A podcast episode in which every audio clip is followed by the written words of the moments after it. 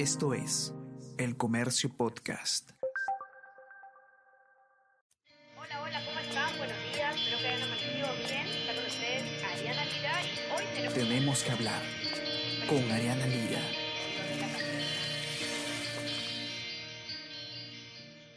Hola a todos, ¿qué tal? ¿Cómo están? Espero que estén comenzando su día de manera excelente. Yo soy Ariana Lira y hoy tenemos que hablar de la eh, novedad política que tenemos en el Congreso de la República, porque finalmente se han definido quiénes, qué bancadas van a presidir qué comisiones en el Parlamento.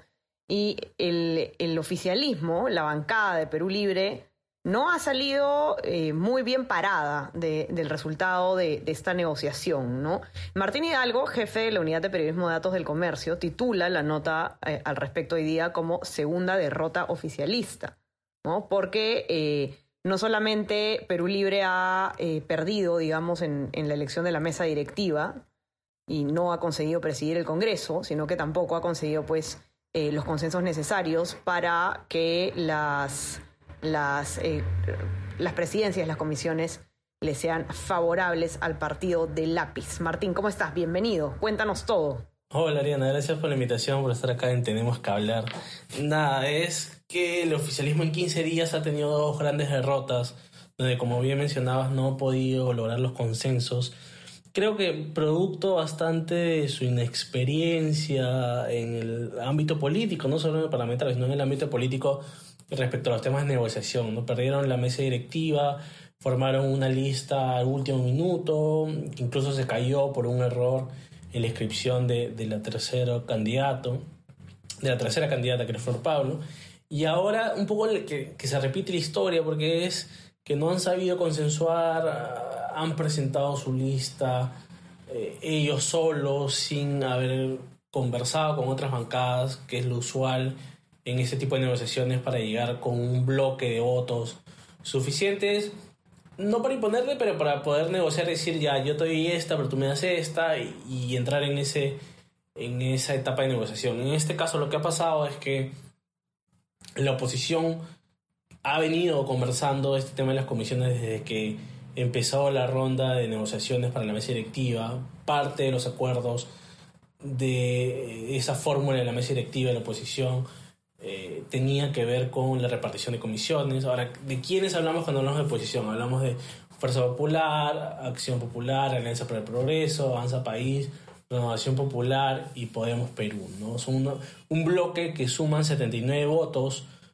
que es más de la mayoría simple, y con lo cual les ayuda a poder imponerse en este tipo de decisiones. ¿no? Y ellos han hecho uso de su mayoría, en este caso, desde el día el lunes ellos por la noche ya tenían más o menos definido eh, cómo iba a ser la repartición y lo que iban a proponer. De hecho, han, han- ha sucedido algo que no, no, se había- no se ha visto mucho en la práctica parlamentaria, que es que ellos han llegado con una propuesta ya firmada. Lo que usualmente pasaba es que los portavoces se reúnen, eh, comienzan a negociar entre los bloques que se forman y llegan a un acuerdo en el cual todos lo firman y ahí sale el cuadro de comisiones. Lo que ha pasado acá es que la oposición ya llegó con un cuadro, un precuadro firmado, que es el que finalmente se, se, se impuso. Y además, lo curioso de este cuadro es que no solo incluían las presidencias que ellos, que los miembros de este bloque iban a presidir, sino que también incluían a los aliados, a los considerados aliados del oficialismo, que son Juntos por el Perú, a los cuales le, le cedían trabajo, y a Somos Perú Partido Morado que a los cuales le decían salud, que es una cuestión importante. Entonces había todo, eh, ellos ya tenían mapeado incluso a, a romper el bloque oficialista, con lo cual a Perú Libre llegó sin armas para, para poder negociar, ¿no? Ahora, ¿cómo quedan finalmente entonces las comisiones? No sé si podrías eh, hacernos un repaso, ¿no? Sí. ¿Quién, quién preside qué? Ah, bueno, Perú Libre les han dejado las comisiones con menor injerencia en lo que se refiere al Ejecutivo. Hasta el 2016 la práctica parlamentaria te decía de que, o la tradición parlamentaria te decía de que el oficialismo, la bancada oficialista, la bancada de gobierno, eh, presidía las comisiones de constitución, presupuesto. eh, Claro, que de hecho además la Comisión de Constitución, en el caso de Pedro Castillo, el gobierno de Pedro Castillo es fundamental, porque es donde justamente se vería el tema de la propuesta bandera de la Asamblea Constituyente. Sí, correcto. la Comisión de Presupuesto también es otra comisión que normalmente hasta el 2016, como tradición parlamentaria, siempre iba para el oficialismo, porque ellos tenían el puente con el Ejecutivo y, digamos, se podía coordinar más rápido. Eh, lo, que ha pasado, lo que pasó desde el 2016 es que cuando Fuerza Popular llega con los 73 miembros, esta tradición se rompe, Fuerza Popular ocupa esa, esa, esas comisiones, esas presidencias, y ahora se repite un poco, ¿no? La, oposición se ha quedado con fiscalización, Fuerza Popular en específico se ha quedado con fiscalización, constitución, agraria y relaciones exteriores, Acción Popular se ha quedado con economía, vivienda, energía y minas, eh, Alianza para el Progreso se ha quedado con presupuesto, justicia y transportes. Eh, en el caso de AP y APP se han quedado con dos comisiones que ellos ya presidieron en el periodo 2020-2021. AP con economía, APP con presupuesto. Avanza País se ha quedado con defensa nacional y descentralización. Renovación Popular se ha quedado con la comisión más codiciada por, por Perú Libre, Crea Educación y con inteligencia. Eh, Somos Perú y Partido Morado se ha quedado con salud. Podemos ha quedado con Defensa del Consumidor, que también es, una comisión que repite en el plato del periodo 2020-2021, donde lo presidió José Luna Jr., ahora la va a presidir José Luna Padre, y Juntos por el Perú que se quedó con la Comisión de Trabajo. Perú Libre, que, que es más o menos, les dejaron las comisiones, como decía hace un momento, de menor injerencia, se ha quedado con pueblos andinos, comercio exterior, cultura, mujer, producción, inclusión social y ciencia y tecnología que son comisiones importantes, pero digamos, para el ámbito político eh, y el tema de la agenda de, del Ejecutivo no, no, configuran comisiones claves ¿no? para, para esta agenda. Ahora, ¿qué, ¿qué, nombres se conocen? O, ya, ya tenemos algunos nombres en, en comisiones importantes, ¿no? De, de quiénes van a ser.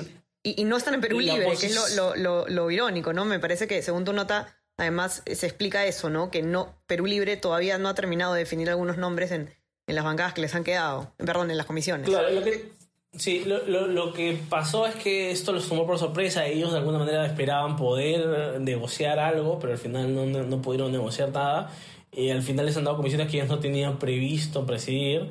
Entonces no, recién van a tener que sentarse a, a definir quién va a presidir qué comisión, mientras que al, a la par evalúan si es que hay alguna forma de revertir esto, ¿no? que está dentro de sus, de sus evaluaciones que están haciendo. Eh, el bloque opositor sí más o menos ya tiene definido quién van a ser sus presidentes. En economía, de Acción Popular va a ir Silvia Montesa. Eh, en energía y minas, de Acción Popular también va a ir Enrique Alba. En vivienda, de Acción Popular va a ir Darwin Espinosa. En, Alianza para el Progreso tienen a Gladys Echaíz, la ex fiscal de la Nación en, en la presidencia de Justicia. En la Comisión de Presupuestos se repite una cuña, porque en el periodo 2020-2021 fue Humberto Acuña el presidente, en este periodo va a ser, en este primer año va a ser Héctor Acuña, que es hermano, ambos hermanos del líder del partido César Acuña. Eh, y esta comisión es importante porque es la comisión que se va, con la cual se va a tener que sentar el ministro, sentar el ministro de Economía, Pedro Franque, a negociar la ley de presupuesto para el 2022, porque la ley de presupuesto la propone el Ejecutivo y el Congreso eh, la recibe, la estudia y la dictamina y puede incluir partidas para regiones o para diversos sectores eh, según su, su, propio análisis.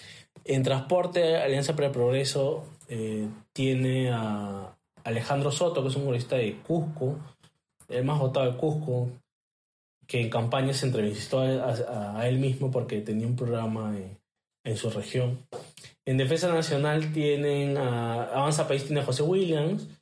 En descentralización, Avanza País tiene a Norma Yarro, que es una de las tres integrantes que se sumó el lunes a Avanza para el País tras renunciar a Renovación Popular. En Renovación Popular, en inteligencia tienen a José Cueto, ex eh, jefe del Comando Conjunto de las Fuerzas Armadas en el 2012. Eh, Renovación Popular en Educación tienen a Esdras Medina, que es un pastor evangélico del norte. En Somos Perú, Partido Morado, eh, se han quedado con Salud y Bair Hitler Saavedra, que es un médico cirujano de Somos Perú. Esta bancada es la unión de Somos Perú, el Partido Morado y un ex Renovación Popular. Ahora, en el caso de Somos Perú hay una situación particular, porque Somos Perú en teoría, en el redondeo matemático, al tener el mismo peso de renovación popular, pues los dos tienen nueve miembros, le, to le tocaría dos, dos presidencias de comisión. Pero como son 24 comisiones y, y tuvieron que ceder a que, a que Renovación Popular en este año tenga dos presidencias de comisión. Pero el acuerdo es que para el próximo año se rote. Y para el próximo año Renovación Popular tenga una y Somos Perú tenga dos. Va a ser alguna de las dos comisiones que, que, que, tiene Renovación Popular, que son Educación e Inteligencia, las que pasen a Somos Perú. Los de Somos Perú dicen que eso está por verse, que eso el, al, al próximo año recién se va a definir si es que cogen o alguna de estas dos comisiones que tiene eh, Renovación Popular o es que de alguna manera buscan con otra bancada hacer un, algún cambio de acuerdo a sus intereses, ¿no? Porque, porque en teoría además al otro año le, debería tocar al otro grupo de, que integra la bancada, que es el Partido Morado. Después en Juntos Preperú en, en trabajo tienen a Isabel Cortés, en Podemos, como ya lo mencionaba, en Defensa Consumidor tienen a José Luna, que José Luna padre, porque José Luna hijo fue eh, congresista en el periodo 2020-2021 y ellos básicamente buscan esa composición porque tienen una agenda clara y bien marcada que es eh, reformar el tema del sistema de pensiones. Ellos fueron los artífices e impulsores de estas normas que permitían los retiros de los fondos privados de pensiones. Ellos quieren seguir en esa misma línea, tienen su proyecto para que se habilite el retiro del 100% de, de, los fondos de pensiones, el, retiro facultativo del 100%. Y en Fuerza Popular, en fiscalización, tienen Alejandro Aguinaga, que es, si bien es médico, es un excongresista eh, de, de, la ala albertista. Eh, en la Constitución van a tener a Patricia Juárez, que es la ex alcalde de Lima. En Relaciones Exteriores van a tener Ernesto Bustamante, que en un momento se voció para que sea presidente de la Comisión de Salud, pero al final Fuerza Popular terminó cediendo salud a, Somos Perú. Y en Agraria tienen a Vivian Olivos, que es una congresista de Lima Provincias.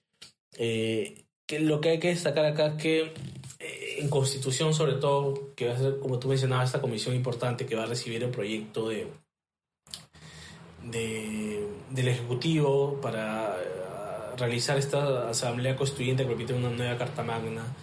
Va, va a tener fujimorismo que puede encarpetar, puede demorar, eh, puede archivar el proyecto en comisión. Eh, además, Fuerza Popular en la bancada ha contratado como asesora a Miguel Torres, el ex congresista, conocido como Miki Torres, que ha sido también presidente de la Comisión de Constitución y, que ha sido una de las personas más allegadas a Keiko Fujimori en campaña. Dicho esto, además Keiko participó eh, ayer en la, en la reunión de la bancada donde se, hizo, donde se hicieron estas designaciones.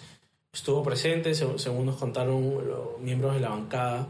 Ella participó como directora de una especie de directora de debate eh, de las propuestas que se hicieron y, y ahí se eligieron estos representantes. ¿no? Es una mezcla entre rostros nuevos, eh, como Patricia Juárez y Ernesto Bustamante, una parte del ala albertista que es Aguinaga y, y a Vivian Olivos que es una eh, persona que tiene tiempo, algún tiempo en Fuerza Popular. ¿no? Eh, bueno, entonces definitivamente esta derrota del oficialismo en, en los grupos de trabajo del Congreso eh, se podría pues trasladar, en, eh, como, como bien lo explicas tú, en, en los intereses de, eh, del gobierno para llevar a cabo los, los proyectos que plantean, ¿no? Los que nos escuchan, para que puedan ver la nota completa de Martín, la encuentran en nuestra versión impresa, los que tienen acceso, y si no, también hay una versión web, donde pueden ver además en detalle quiénes son los que van a presidir cada comisión, de lo que ya se conoce,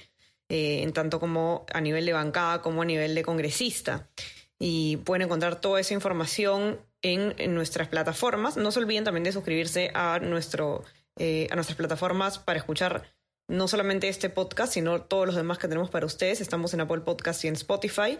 Y también, si quieren recibir lo mejor de nuestro contenido a lo largo del día, pueden suscribirse a nuestro WhatsApp, El Comercio Te Informa.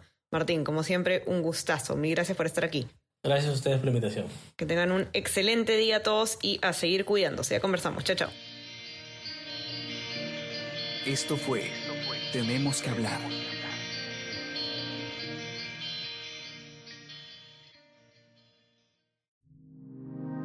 El Comercio Podcast.